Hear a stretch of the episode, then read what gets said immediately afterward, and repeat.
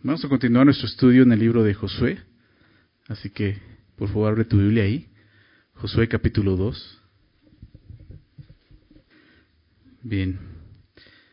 Quisiera comenzar leyendo los primeros versículos antes de, de orar para poner este tiempo en manos del Señor. Dice así, en verso 1.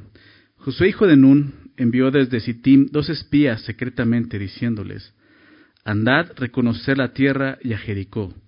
Y ellos fueron y entraron en casa de una ramera que se llamaba Raab, y, posaron allí.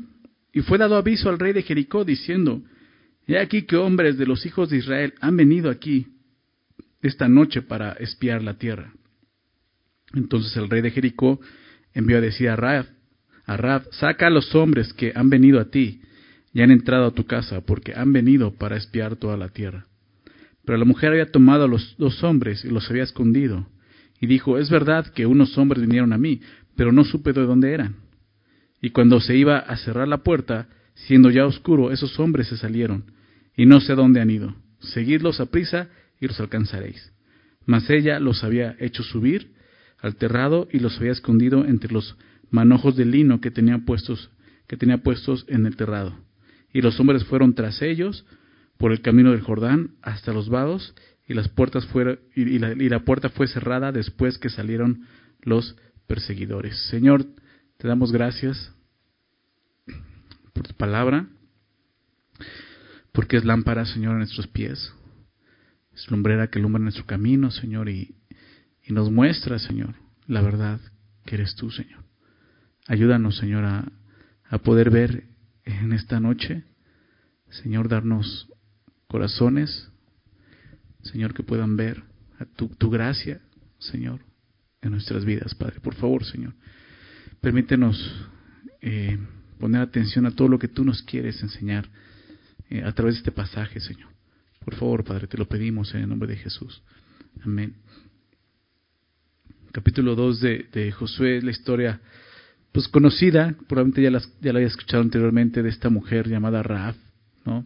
Muy interesante lo que sucede con ella. Y comienza así, ¿no? Recordemos que eh, Dios llamó a Josué para conquistar la tierra. Moisés ya no está, Moisés ya murió, ¿verdad? Dios le demostró a Moisés que él no iba a entrar, que iba a ser Josué, su sucesor, el que iba a introducir al pueblo a la tierra de Canaán. Y ellos están del otro lado del Jordán esperando simplemente ya para entrar y tomar la tierra. Pero antes de eso, Josué envía a dos espías, lo que vemos aquí en el texto, para que puedan inspeccionar la tierra y ver qué está pasando ahí. ¿no? Y eh, Jericó, si te das cuenta, el texto dice así: dice que Josué, hijo de Nun, envió desde Sittim dos espías secretamente, dice diciéndoles: andar, reconocer la tierra y a Jericó. Entonces él envía a dos hombres a espiar la tierra de Jericó.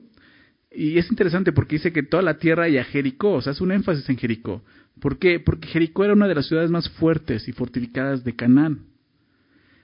Digámoslo así, si Israel podría conquistar Jericó, pues la conquista de, la, de toda la tierra estaría pues, asegurada para ellos, ¿no? de alguna manera. Entonces, por eso Josué eh, enfatiza a Jericó. ¿no? Jericó fue una ciudad que tenía unas, unas murallas, ¿no? Muy fortificada, unas murallas muy, muy grandes, ¿no? Se dice que, que, eran dos muros realmente, entre ellos había cuatro metros y medio, ¿sí? Al grado de que vamos a ver cómo esta mujer tenía su casa ahí en el muro, ¿no? Era un muro muy grande, ¿no? Y, y era una ciudad muy, muy así, muy fortificada, ¿no?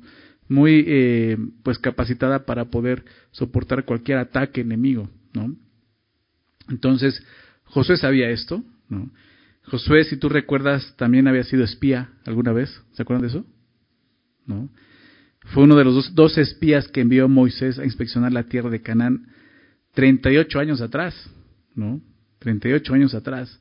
Y Josué, y, y, bueno, Josué ya conocía la tierra, ¿no? Sabía lo que iba a enfrentar. Pero es interesante porque él dice, bueno, vayan y vean cómo, o sea, ya pasaron 38 años, ¿no? A ver cómo están las cosas por allá, ¿no? Recordemos que los dos espías, eh, de esos dos espías, solo dos dieron un buen informe. ¿Se acuerdan de eso? Caleb y Josué, precisamente. Josué sabía que solo necesitaba dos hombres de fe ¿no? Por eso ella no envía a doce. Dice, con dos hombres, ¿no? Pero hombres de fe, hombres que realmente teman a Dios. Y, y quizás es lo que está haciendo aquí. Solamente envía a dos hombres, ¿no? José sabía que solo necesitaba eso. Y esos hombres, dice el texto que fueron secretamente, ¿verdad? Dice que los envió, envió espías secretamente.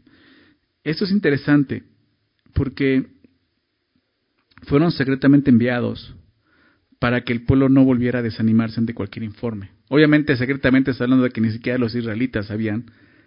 Esta vez que le había enviado a estos espías. ¿Por qué? Porque la primera vez pues cuando los, el, pueblo empezó a escuchar el informe de los espías que tuvieron temor y no confiaron en Dios, pues desanimaron. Entonces Josué aprende, ¿no? aprende de la primera vez y dice, no, voy a enviar dos y no le voy a decir a nadie. ¿no? Y es lo que está haciendo, ¿no? Ellos van secretamente a, poder este, inspeccionar cómo está la tierra. Ahora, lo que nos dice también el texto acerca de, esta mujer, como la presenta eh, en el verso en el verso 1 dice que ellos fueron y entraron en casa de una ramera que se llamaba Raab, ¿no? Y, y posaron allí. Lo primero que nos dice acerca de esta mujer es esto, que ella era una ramera, una prostituta, lo que se conoce como una prostituta, eso es lo que era, era su oficio de ella, ¿no? Y ella se, dedicaba a eso. Y, y, es interesante que ponga este énfasis en eso. Esta mujer vivía, obviamente, en un contexto pagano, ¿no? No podemos juzgar y decir, no, ¿qué pasó con esta mujer? ¿Cómo que una mujer así? Ella era pagana, tenemos que entender esto. Eh, vivía en un contexto de mucha idolatría y obviamente sin temor a Dios. Ellos tenían muchos dioses y obviamente no temían para nada a Dios, no lo conocían. Entonces ella pues creció así, vivió así y ejerció una profesión que era muy común en Canaán, que era esto. Rav, entonces lo que vemos es que hospeda a esos hombres, ¿no? dice que posaron allí, y entonces fue dado aviso al rey de Jericó, diciendo aquí que hombres de los hijos de Israel han venido aquí esta noche para espiar la tierra. Entonces el rey de Jericó envió a decir a Raab, saca a los hombres que han venido a ti y han entrado a tu casa porque han venido para espiar toda la tierra. El rey se entera de lo que está pasando y envía, ¿no? Envía a, este, a usualmente oficiales para saber qué está pasando, dónde están esos hombres, ¿no? Pero dice, la mujer había tomado a los dos hombres, verso 4, y los había escondido, ¿no? Y, el texto nos dice dónde fueron escondidos, ¿no? Fueron escondidos en el terrado, o sea, en el techo. Rabe escondió los pies en su terrado, en su techo. Dice el texto que eh, ella los había hecho subir, verso 6, al terrado y los había escondido entre los manojos de lino que tenía puesto en el terrado. Entonces, ahí entre los manojos de lino que había puesto a secar, es donde esta mujer esconde a los espías. Esto nos muestra otra cosa más. Ella tenía manojos de lino secando. ¿no? ¿Qué es esto? Obviamente está hablando de, de, fibra, de tela. ¿no? Después de cosechar el lino, se sumergía en agua durante tres o cuatro semanas para separar las fibras y después de esto se secaba al sol. Obviamente ella lo tenía secando en su terrado para hacer la tela precisamente de lino. Esto nos muestra que esta mujer, aparte de ser prostituta, se dedicaba a hacer telas, telas de, lino. ¿no? De esta manera, eh, de esta manera es como ella logra esconder a los espías de los oficiales del rey de Jericó, ¿verdad? Eh, el rey envía entonces a los oficiales a ver qué está pasando, pero la mujer, ¿qué es lo que hace? Pues miente, los engaña, ¿verdad? Dice ahí, Déjame quitar esto. Dice ahí en, en el verso 3 que el rey de Jericó envió a decir a Rab, saca a los hombres que han venido a ti y han entrado a tu casa, porque han venido para espiar toda la tierra. Pero dice que la mujer los escondió y dijo, es verdad que unos hombres vinieron a mí, pero no supe de dónde eran. Para empezar, ella sabía que eran israelitas, te lo vamos a ver. Pero dice, no sé de dónde eran. Y cuando se iba a cerrar la puerta, siendo ya oscuro, esos hombres salieron, se salieron y no, sé a dónde han ido. Seguirlos a prisa y los alcanzaréis. Totalmente una mentira y un engaño, ¿verdad? Que es lo que hace esta mujer. ¿No? ¿Para qué? Obviamente con un propósito, proteger a estos hombres. ¿no? Les dice, no sé dónde venían, claro que sabía dónde venían, sabía que eran israelitas. Él, ella les dice que se fueron, ¿no? Antes de que, de que cerraran la puerta, ¿no? Y que no sabía dónde ha venido. Obviamente eso era un engaño. Claro que no se habían ido, estaban en el techo de su casa, ¿no? Esta mujer los había escondido. Pero, eh, bueno, vamos a ver aquí. Esta mujer con engaños persuadió a los oficiales para que fueran a buscar a los espías en el camino fuera de la ciudad. Ahora, muchos, muchos critican o juzgan la manera en que Raab actuó para proteger a los espías. Juzgan si fue correcto o incorrecto que Raab mintiera para proteger a los espías. Si ella actuó con engaño para protegerlos, entonces muchos dirían, ¿existen algunas situaciones donde la mentira y el engaño son aceptables? ¿Son correctos? Bueno, la respuesta bíblica es clara, contundente. La mentira y el engaño no son aceptables para Dios. ¿Por qué? Son pecado. Y por lo tanto no son aceptables para un hijo suyo. Nosotros no podemos estar en este pasaje, este pasaje y decir, bueno, sí engañé y mentí, pero con un propósito bueno. ¿Verdad? Para que no corrieran del trabajo. Eso es pecado, ¿no? Dice Jesús en Juan 8, 44, quizás recuerden este pasaje, después de haber de decirle a los judíos, y conocerán la verdad, y la verdad los hará, ¿qué cosa? ¿Recuerdas? Libres, libres. Jesús les dice en Juan 8:44, ustedes son de vuestro padre el diablo. Porque los judíos se ofenden porque Jesús les dice esto. ¿Serán libres? Dicen, espérame, libertad, nosotros, nosotros venimos de Abraham, somos judíos de nacimiento, tenemos un linaje. Y Jesús les dice, si, vuestro padre no es Abraham, su padre es el diablo. Y los deseos de vuestro padre queréis hacer. Él ha sido homicida desde el principio. ¿Por qué los deseos? Porque al final del capítulo 8 de Juan quieren matar a Jesús, lo quieren apedrear. Jesús sabe lo que hay en su corazón y dicen, ustedes quieren matarme. Y eso es lo que quiere hacer Satanás. Él ha sido homicida desde el principio y no ha permanecido en qué cosa? En la verdad. ¿Se dan cuenta? Porque no hay verdad en él. Cuando habla mentira, dice, de suyo habla. ¿De quién es la mentira? ¿De Dios? ¿De quién? De Satanás. Porque es mentiroso y fíjate cómo dice, ¿y padre de qué? De mentira. Entonces, cuando una persona vive en la mentira, en el engaño, está demostrando que no es hijo de Dios, es hijo de Satanás. ¿Verdad? Son palabras de Jesús, ¿no? Y tenemos que verlas. Es Jesús hablando. Si tú vives en la mentira y en el engaño, y tu vida se trata de eso, de engañar, de mentir, para encontrar un, bien para ti, déjame decirte algo, no eres hijo de Dios. Jesús dice, eres hijo de Satanás. Porque vives en la mentira. ¿Sí? Entonces, la respuesta clara a lo que está haciendo Raab es esto, pecado. ¿Sí? Tenemos que entender algo. El texto en, en, en, Éxodo 2, en Éxodo, Josué 2, ya me fui bien atrás, ¿verdad? En Josué 2 registra la mentira de Raab, pero no su aprobación. ¿Sí? No está aprobando, no está diciendo que, ah, entonces podemos hacerlo en ciertas circunstancias para ayudarle a Dios. Dios no necesita este tipo de ayuda. ¿Sí? Entonces, ¿qué fue lo que sucedió con Raab? Pues lo que sucedió fue que ella era una mujer que no conocía a Dios. ¿Estás de acuerdo? Donde su temor a Él apenas estaba manifestando. Lo que vamos a ver en el texto, ella apenas estaba empezando a ver quién era Dios. ¿Sí? Es un error juzgar el engaño de Raab como si ella hubiera sido un creyente con cierta madurez. ¿Estás de acuerdo? Hasta este momento, ella ni siquiera ha hecho una confesión de fe. Ella miente hasta este momento porque creció sin conocer a Dios. O sea, en, en, en Israel, así de sencillo, en Israel, no se habla de rameras. Hasta este momento, o sea, en el campamento, en el desierto, nunca se habló de una ramera que, trabajara en Israel haciendo ese, ese oficio. ¿Por qué? Porque ya tenían la ley de Dios, ¿verdad? Pero Raab no conocía la ley de Dios. ¿Estás de acuerdo? Entonces, ella, pues no tenía esa revelación de su pecado, digámoslo así. E, ella es como un bebé en Cristo. ¿Y cómo es un bebé? Es un bebé, pues se hace del baño sin avisar, ¿verdad?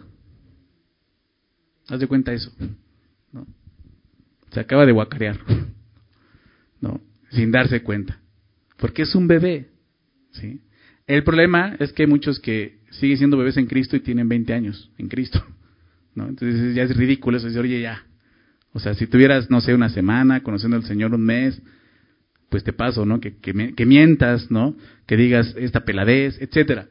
Pero después de estar ya conociendo al Señor durante un periodo de tiempo, por medio de su palabra, ¿no? Unos cuantos meses, hay cosas que empiezan a ocurrir en tu vida y tienen que verse. ¿no? no podemos exigir esto a esta mujer, que no ha conocido a Dios, como Israel, ¿me explico? Debemos recordar que la madurez espiritual es gradual, no es instantánea.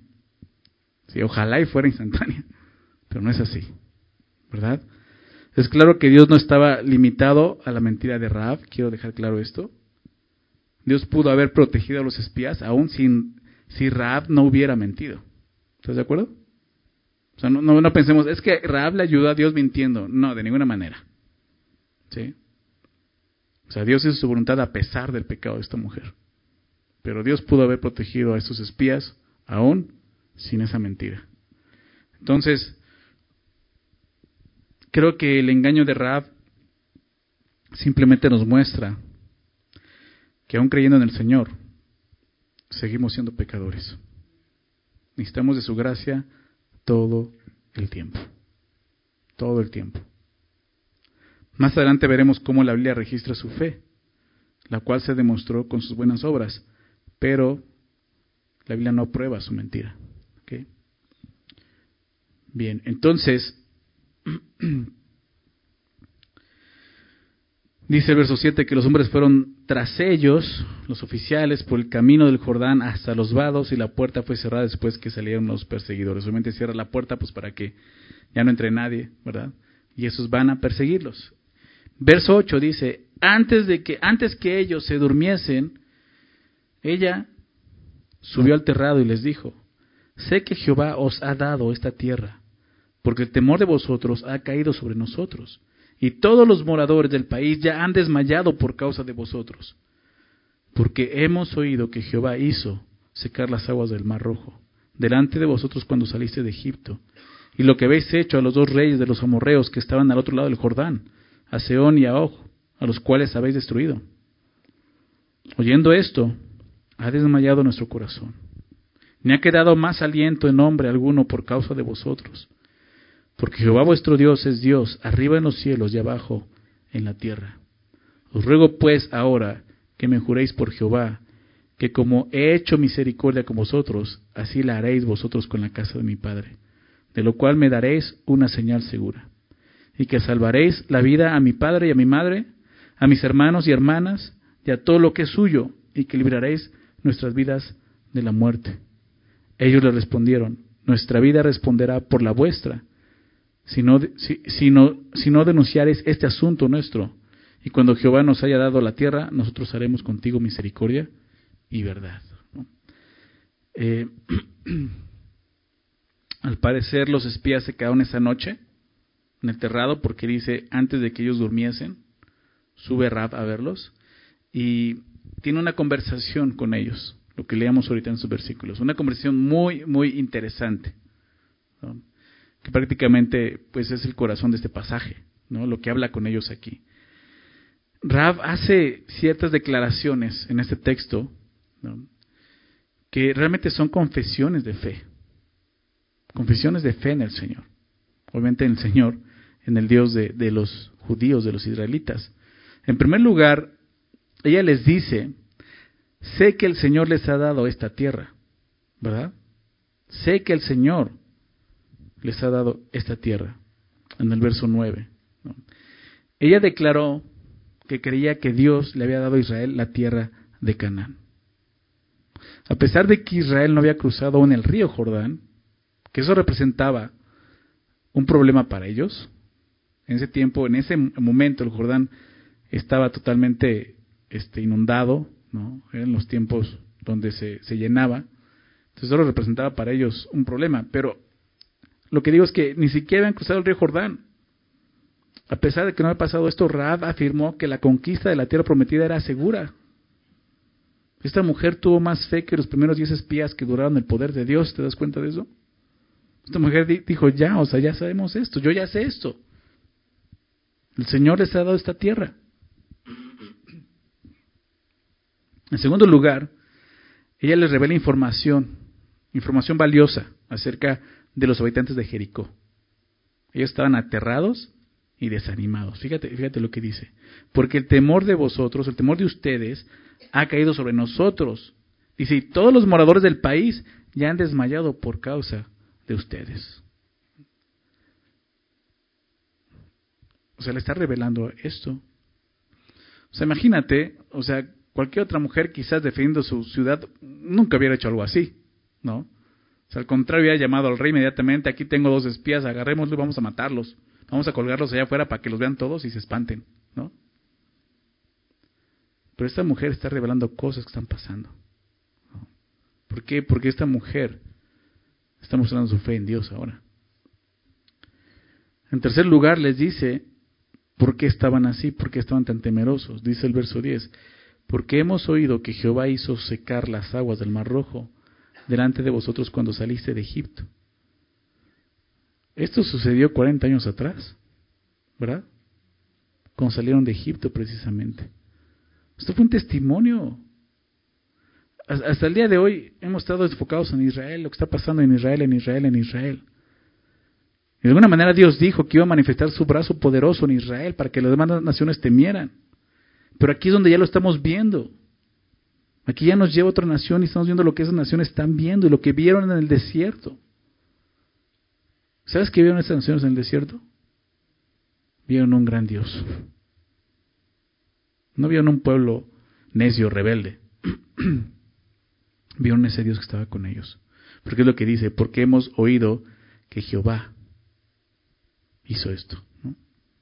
Secar las aguas del Mar Rojo delante de vosotros cuando saliste de Egipto. Y dice lo que habéis hecho a los dos reyes de los amorreos que estaban a otro lado del Jordán. Esto lo, recordábamos en Deuteronomio.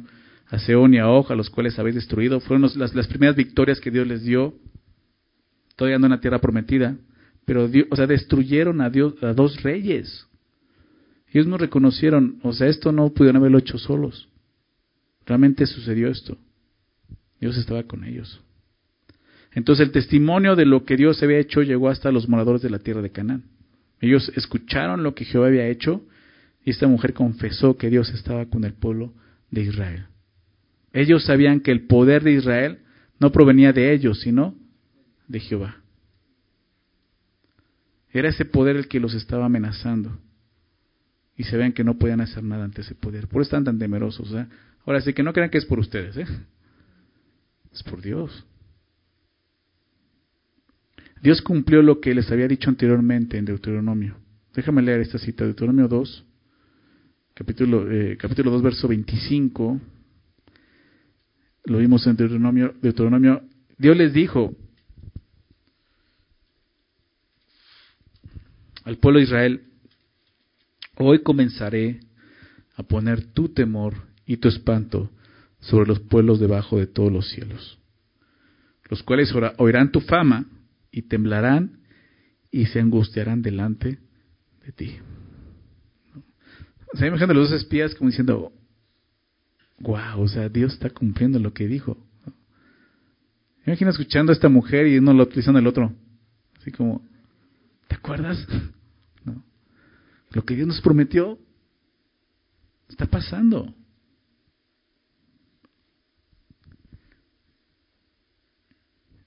Esto fue lo que llevó a esta mujer a poner su fe en el Dios de Israel. Ver esas maravillas. Fíjate lo que dice versos 11. Oyendo esto, dice, ha desmayado nuestro corazón me ha quedado más aliento en nombre alguno por causa de vosotros, porque Jehová, fíjate por qué, porque Jehová vuestro Dios es Dios. Arriba en los cielos y abajo en la tierra. En este versículo, Rab hace su declaración de fe. Al decir, porque Jehová vuestro Dios es Dios, arriba en los cielos y abajo en la tierra.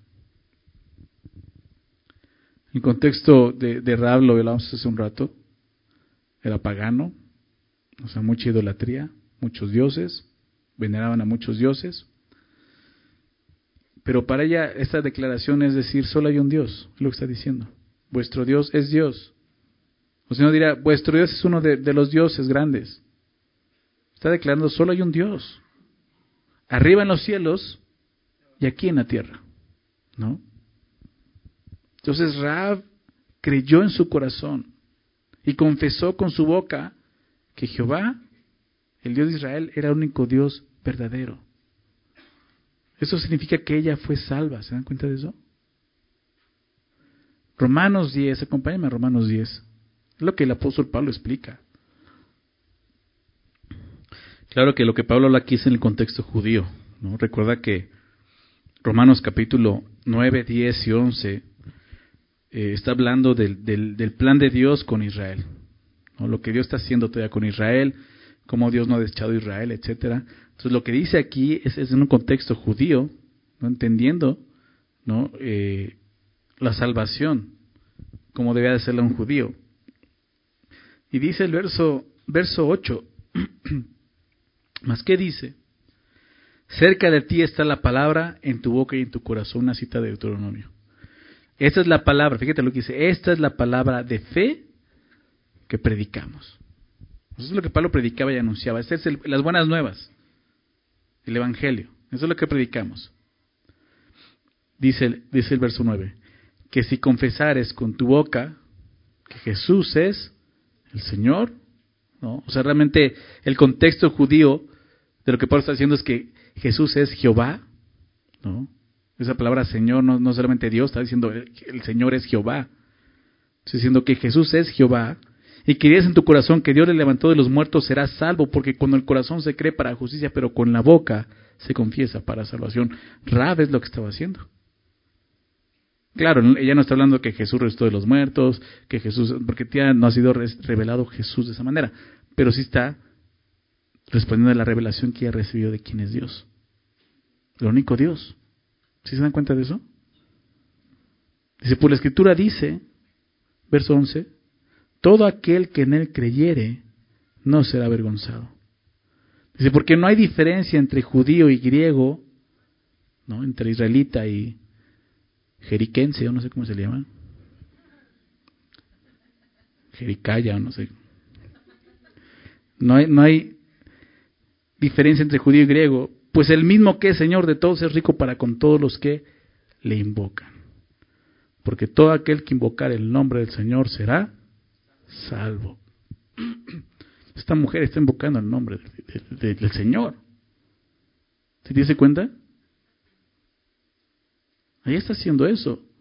Porque Jehová vuestro Dios es Dios.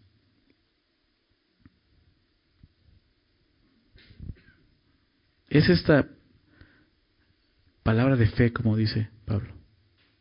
Una confesión de fe. Esta prostituta, ¿te das cuenta? Respondiendo en fe a lo que había escuchado acerca de Dios.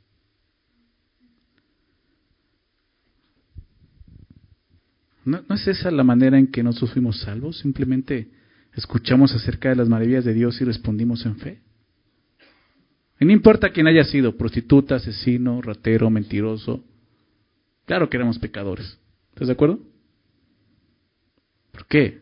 Efesios 2.8, porque por gracia sois salvos, por medio de la fe. Esto no es de ustedes, es un don de Dios. No por obras para que nadie se glorie.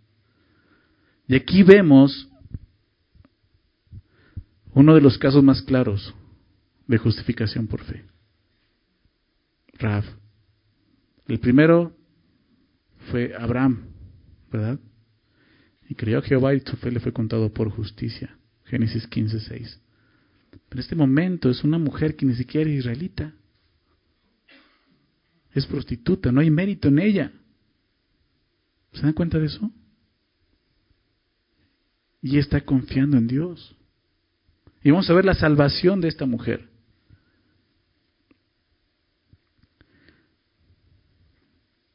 Ella está reconociendo a Dios.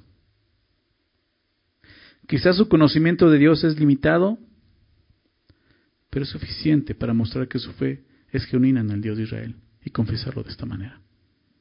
Esto es lo importante de Raf. Lo importante no es que mintió, es que engañó, lo importante es su confesión de fe. ¿Verdad? O sea, ¿recuerdas cuando tú hiciste esa confesión de fe? Cuando tú reconociste al Señor como tu Señor, dijiste, no hay otro, tú eres el Salvador, tú, yo soy un pecador, moriste por mis pecados, ¿recuerdas?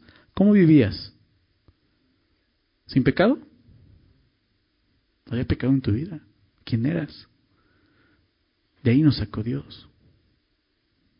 O sea, Dios nos saca del fondo, del hoyo más profundo, ¿verdad? De nuestro pecado. Es, una, una, idea errónea pensar que Dios nos va a salvar cuando empezamos a portarnos bien. Eso no va a ocurrir, nunca.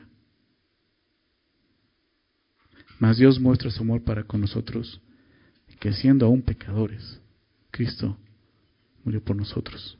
Romanos 5.8. ¿Recuerdan? Eso es lo que está pasando con esta mujer. Por último, la fe de ella se ve en su preocupación por la salvación de su familia. Verso 2 y 13 les dice, os ruego pues ahora que me juréis por Jehová, que como he hecho misericordia con usted, esta palabra misericordia no, es la palabra que se usa comúnmente como misericordia, sino está hablando de hablar de un pacto, de amor, de gracia. Está diciendo así como yo he mostrado gracia con ustedes, yo les pido lo mismo. Así la haréis vosotros con la casa de mi Padre, de la cual me daréis una señal segura, y que salvaréis la vida a mi Padre y a mi Madre a mis hermanos y hermanas y a todo lo que es suyo, y que libraréis nuestras vidas de la muerte. Salvación, ¿te das cuenta? La salvación. Y te decía que es, es la, la, vemos la fe de ella también en esto, en la preocupación por la salvación de su, de su familia. Claro que ella buscaba que su familia fuera salva de, la conquista de Israel, pero sin duda ella también buscaba que su familia fuera parte del pueblo de Dios. ¿No es lo que sucede cuando tú crees en Jesús? Tu primer anhelo dices, yo también quiero que, o sea, no solo yo, yo quiero que mi familia conozca al Señor. Yo quiero que ellos sean salvos y crean en Jesús. Y esa es una demostración de fe. Si tu fe no, fuera genuina, no tendrías el deseo de que tu familia fuera salva. ¿Verdad? Pero está mostrando esto. ¿no? Al que le pide a ellos, no solo yo, mi familia, mis padres, todos los que están con nosotros. Entonces vamos a ver la respuesta. Verso 15. Entonces ella los hizo descender con una cuerda por la ventana, porque su casa estaba en el muro de la ciudad. Ella vivía en el muro y les dijo, marchaos al monte para que los que fueron tras vosotros no os encuentren y estad escondidos allí tres días hasta que los que hasta que los que os siguen hayan vuelto y después os iréis por vuestro camino. Y ellos le dijeron, nosotros quedaremos libres de este juramento con que nos has juramentado He aquí, cuando nosotros entremos en la tierra, tú atarás este cordón de, de grana a la ventana por la cual nos descolgaste y reunirás en tu casa a tu padre y a tu madre, a tus hermanos y a toda la familia de tu padre. Cualquiera que saliere fuera de las puertas de tu casa, su sangre será sobre su cabeza, y nosotros sin culpa. Mas cualquiera que se estuviere en casa contigo, su sangre será sobre nuestra cabeza, si mano le tocare. Y si tú denunciares este, denunciaréis este nuestro asunto, nosotros quedaremos libres de este juramento con que nos has juramentado. Ella respondió, sea así como habéis dicho. Luego los despidió y se fueron y ella ató el cordón de grana a la ventana. Entonces, eh, Raab ayuda a escapar a los espías, descendiendo con una cuerda por la ventana de su casa, pero también les dio instrucciones para que pudieran huir sin problema. ¿no? Lo primero que les dice es eso. Esperen, ¿no? Vayan eh, al monte, ¿no? Para que los que fueron detrás de ustedes no los encuentren. Estén, permanezcan escondidos ahí los que les dice ella. Tres días, hasta que los que los están persiguiendo regresen y entonces ustedes puedan irse sin problema. ¿Por qué? Porque si ellos iban en ese momento, muy probablemente se los iban a encontrar en el camino. Entonces ya les dicen, huyan hacia el monte, esperen tres días para que ellos regresen. ¿no? Antes de que los espías se marcharan, otra cosa que hace es volver a confirmar el pacto. Ellos más bien confirman el pacto. Probablemente al día siguiente ya están ellos recordándoles esto, ok, quedamos en esto. ¿no? Nosotros vamos a proteger a las personas que estén en tu casa. Vamos a cumplir con esto. Aquellos que no estén en tu casa, no nos somos responsables de ellos, está diciendo. Pero los que estén en tu casa, vamos a protegerlos Si les pasa algo a ellos, dice su sangre será sobre nosotros. Es el pacto que ellos también hacen con ella. Entonces, dice al final,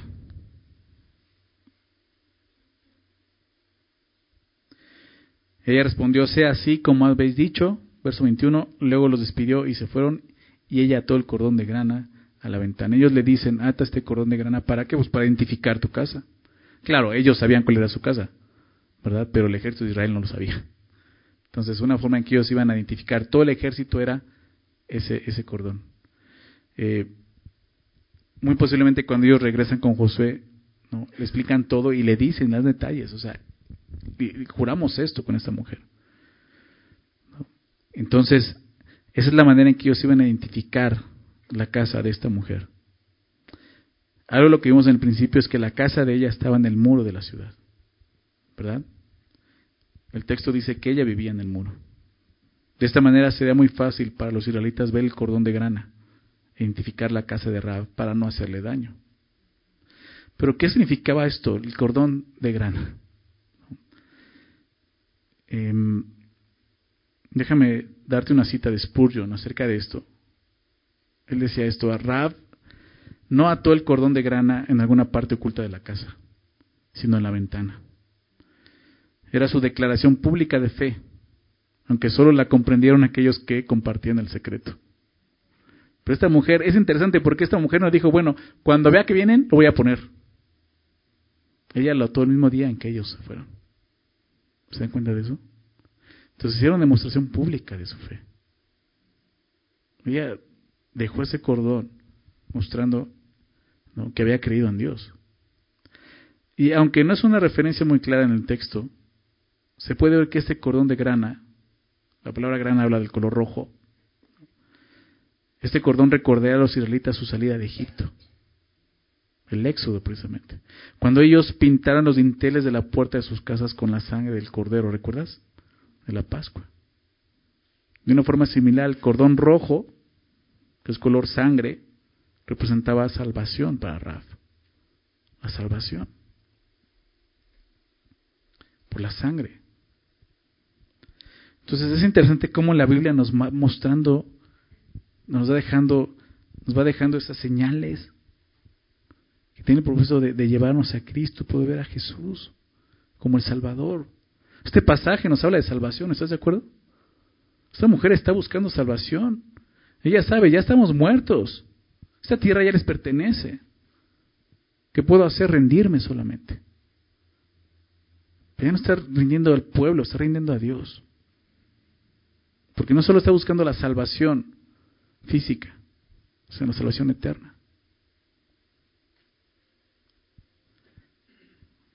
Dice el pastor David Gusick también, Josué sería un salvador para Raab, pero un juez para el resto de Jericó. De la misma manera, Jesús es un salvador para aquellos que confían en Él, pero un juez para aquellos que lo rechazan. Esa es la realidad. Con esto esta mujer estaba pues sellando su salvación por fe, solamente por fe. Ella, estaba con, e-, ella no hizo un pacto. Te decía que la palabra misericordia habla de un pacto, pero no es el pacto, la palabra berit que se usa en, hebreo, para hacer un pacto, que es un pacto que Dios hizo con Abraham cuando partió unos animales, recuerda si pasa en medio de los animales. No, es esa palabra, porque no, es un, no tiene el tiempo para hacer un pacto así. Ellos hacen un pacto por fe. Ella está confiando en que ellos van a cumplir su palabra. Pero sobre todo está confiando en Dios. Totalmente es fe lo que está pasando aquí. Vamos a ver qué sucede. Por último, verso 22. Y caminando ellos llegaron al monte y estuvieron allí tres días hasta que volvieron los que los perseguían. Y los que los persiguieron buscaron por todo el camino, pero no los hallaron. Entonces volvieron los dos hombres, descendieron del monte y pasaron y vinieron a Josué, hijo de Nun, y le contaron todas las cosas que les habían acontecido. Y dijeron a Josué, Jehová ha entregado toda la tierra en nuestras manos, y también todos los moradores del país desmayan delante de nosotros. Entonces yo imagino que cuando llegan con Josué le platican todo. Todo, toda la historia. Y la historia de Raab y le dicen, oye, ¿Y crees que encontramos una mujer así, así, así? Y me gusta porque, porque quizás en otro tiempo, más adelante, una época más adelante, los judíos no les hubiera importado Raf. Vamos a terminar con ella. Pero Josué, como decía Gusi, es, es, una representación de Jesucristo. ¿no? Y él va a hacer misericordia con esta mujer. Más adelante el capítulo 6 lo vamos a ver, cuando invaden ya Jericó. Que cumple su palabra. Creo que, que Josué entendió esto, esta mujer, o sea, la salvación es por fe. Es gracia, es gracia, es por medio de la fe, no hay otra forma en ser salvos. Esta mujer creyó en Dios. Más adelante el pueblo de Israel, los judíos, perdieron ese sentido de salvación. Pero estoy seguro que Josué pudo entender esto.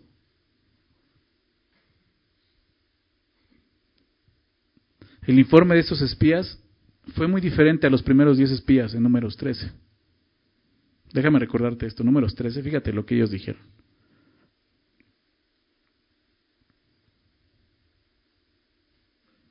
Verso 31.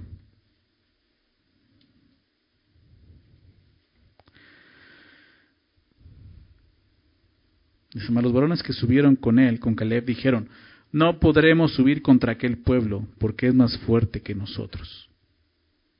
Y hablaron mal entre los hijos de Israel de la tierra que habían reconocido, diciendo, la tierra por donde pasamos para reconocerla es tierra que traga a sus moradores. Y todo el pueblo que vimos en medio de ella son hombres de grande estatura.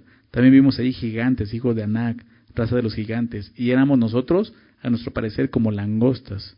Y así les parecíamos a ellos. Este fue el primer informe, ¿no? De los, de los dos espías, bueno, diez de los dos espías. ¿Cuál fue el informe? Tenemos miedo. Son más grandes que nosotros. No vamos a poder. ¿Verdad? En el libro, en este libro de números, los israelitas estaban aterrados por causa de los cananeos, pero aquí es diferente. Aquí ya es totalmente diferente. ¿Recuerdas cómo terminó diciendo? Jehová ha entregado, verso 24, toda la tierra de nuestras manos y también todos los moradores del país desmayan delante de nosotros. Esos gigantes desmayan delante de nosotros. ¿Qué cambió? ¿Qué cambió? El enemigo es el mismo, ¿estás de acuerdo? Israel sigue siendo minoría. Lo que cambió fue su perspectiva. Ahora Israel está viendo al Dios que estaba con ellos realmente. La primera generación se olvidó de eso, de las maravillas que Dios había hecho con ellos. Aquí el pueblo, el Jericó, los demás pueblos estaban aterrorizados por haber visto lo que Dios había hecho con ellos. Es perspectiva. ¿Cómo vemos a Dios en nuestras vidas? ¿Verdad? ¿Cómo lo estás viendo? Dios ha hecho maravillas entre nosotros, pero muchas veces no ponemos atención. Cuando sirves a un gran Dios, cualquier obstáculo será pequeño. Pero si tienes un Dios pequeño, tus obstáculos serán enormes. Es lo que vemos aquí. ¿Sí se dan cuenta de eso? La dificultad siempre debe medirse por la capacidad de la gente que realiza el trabajo. Israel no iba a poder, pero se olvidaron que Dios estaba con ellos. Y muchas veces así, así vivimos nuestra vida en Cristo, olvidando que Dios está con nosotros. Pensamos que se trata de nosotros y nuestras fuerzas y nuestra sabiduría y prudencia, cuando Dios dijo, ya no te apoyes en eso, confía en mí, Necesitamos aprender de esto.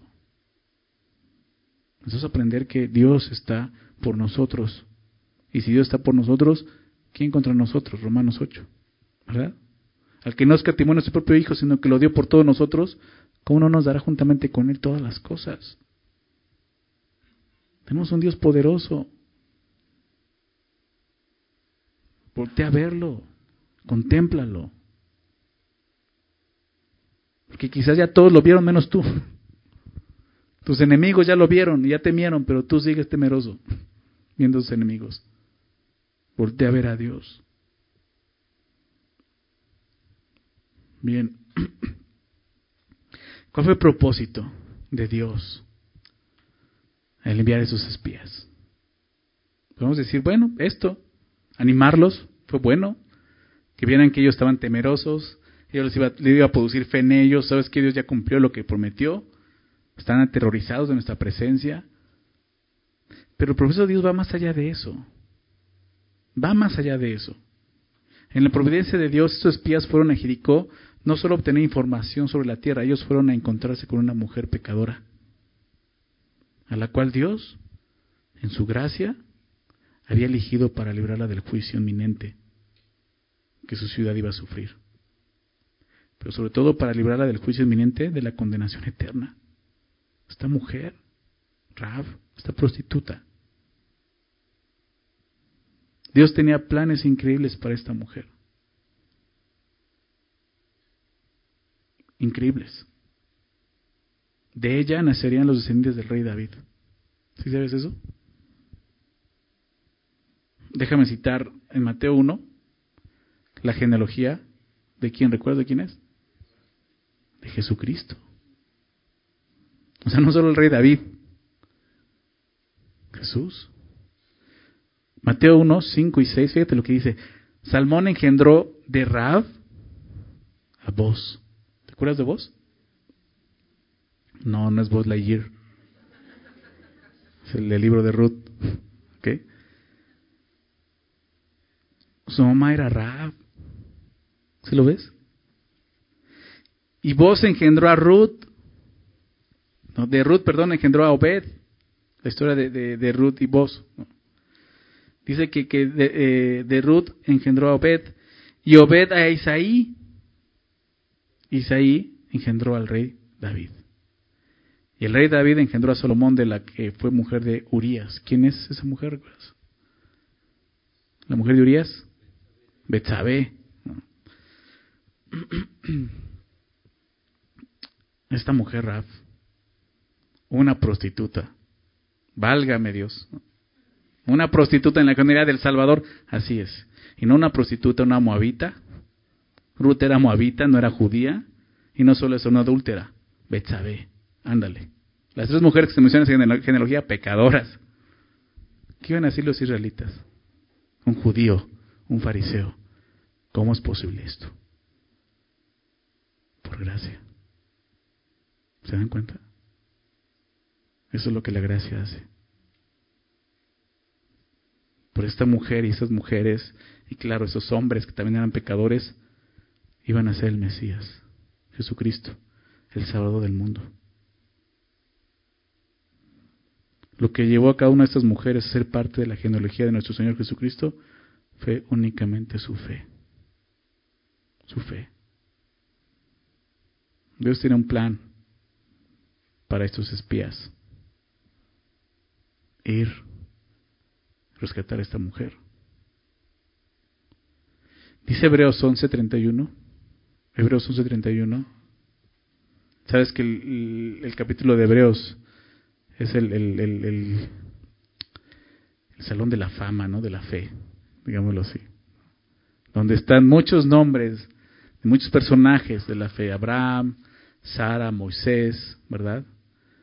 muchos profetas, Jacob obviamente, Isaac, pero aparece Raf. Hebreos 11:31 dice, por la fe, Raf, la ramera, no pereció juntamente con los desobedientes, habiendo recibido a los espías en paz. ¿Por qué hizo esto? Por la fe, dice. ¿Se dan cuenta? Salvación por fe. Santiago 2, Santiago 2.25. Santiago usa la vida de Rab para ejemplificar cómo la salvación es por medio de la fe, pero esa fe trae obras, produce obras, ¿verdad? Y él dice algo y algo muy interesante, fíjate lo que dice Santiago 2.25, dice, así mismo también Raab, la ramera, interesante porque en las dos ocasiones que se, se, se nombra en el Nuevo Testamento, se le dice la ramera, o sea, no se olvida quién fue su pecado. Así mismo también Rab, la ramera. Pregunta, ¿no fue justificada por obras? Obviamente obras que produjeron, que fueron producidas por su fe. Cuando recibió, ¿a quiénes dice el texto? No dice espías. Y los envió por otro camino. ¿Por qué dice mensajeros? Porque esos hombres realmente traen un mensaje de salvación. Así es como Santiago lo ve. Esos hombres fueron a eso. Utilizados por Dios para salvar a esta mujer. Por gracia, obviamente.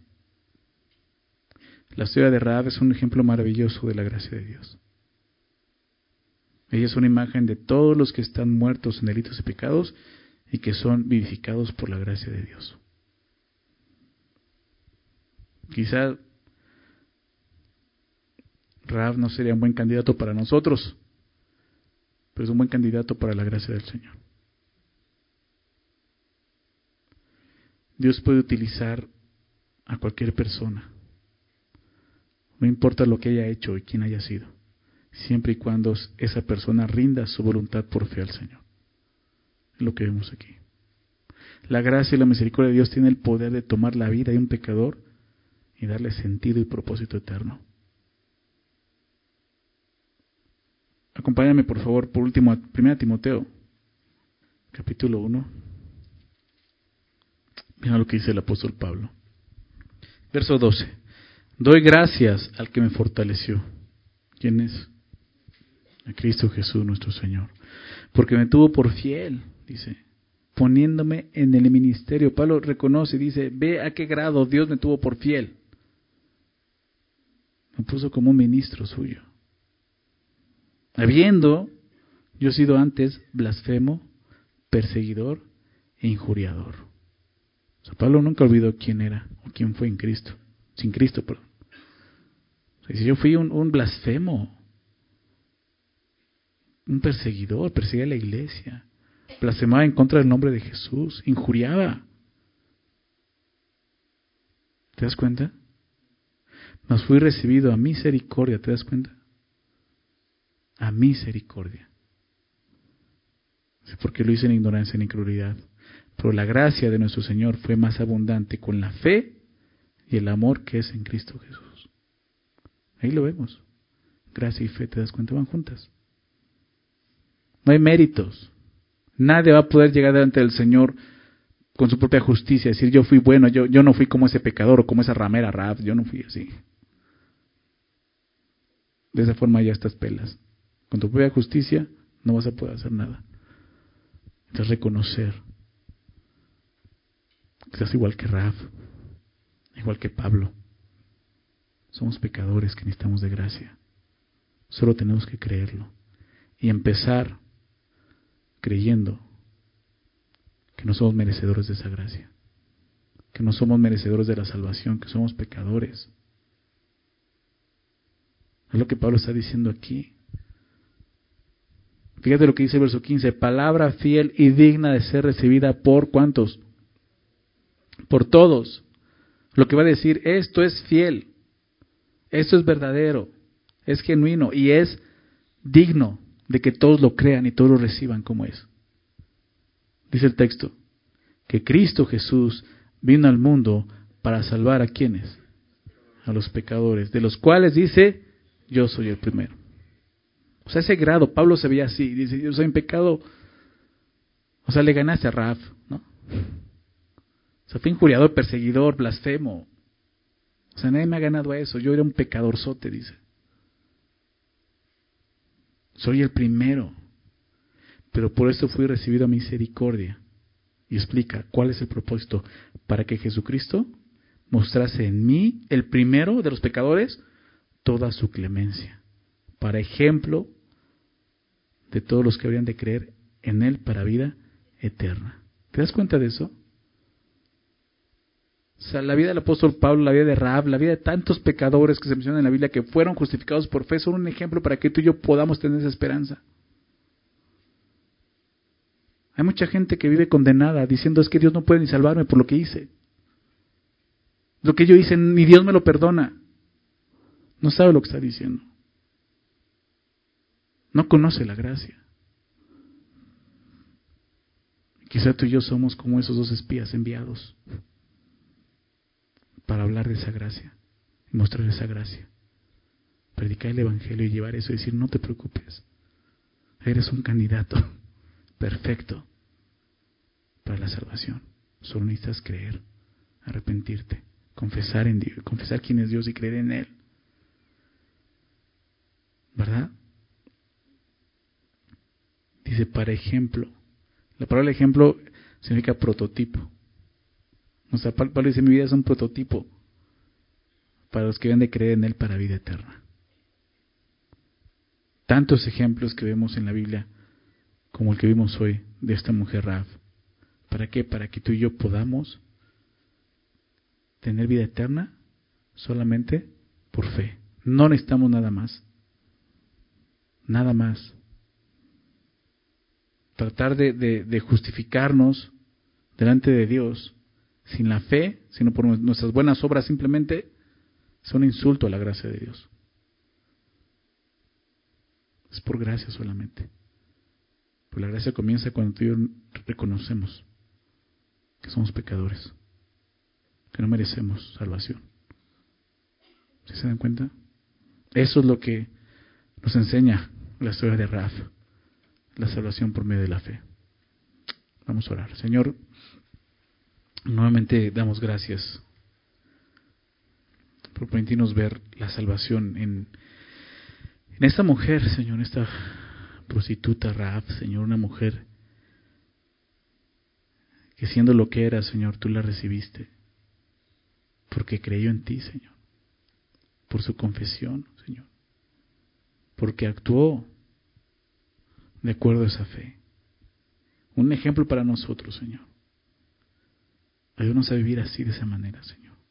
Viviendo en este mundo que, Señor, te aborrece, que no te estima, viviendo, Señor, aún en contra de ellos, proclamando tu nombre donde quiera que estemos, Señor, reconociéndote como el Señor, el único Dios vivo y verdadero. Señor, para que otros también puedan creer. Para que otros también puedan ser salvos. Gracias, Señor. Para muchos nos recordaste, Señor, lo que hiciste en nuestras vidas, de dónde nos sacaste. Señor, quizá nuestro pecado no era como el de esa mujer, quizás era peor, pero éramos pecadores, Señor. Y solo fue por gracia, por medio de la fe, Señor, que pudimos alcanzar salvación. Te damos gracias, Señor. Gracias, Padre, por Jesucristo. Gracias por su muerte en la cruz, llevando nuestro pecado y maldad que es por medio de ese sacrificio. Es por medio de ese sacrificio que solo, únicamente el hombre puede ser salvo. Por medio de la fe. Te damos gracias, Señor. Gracias por ese tiempo. Gracias por recordarnos hoy de qué trata la salvación, Señor. En el nombre de Jesús. Amén.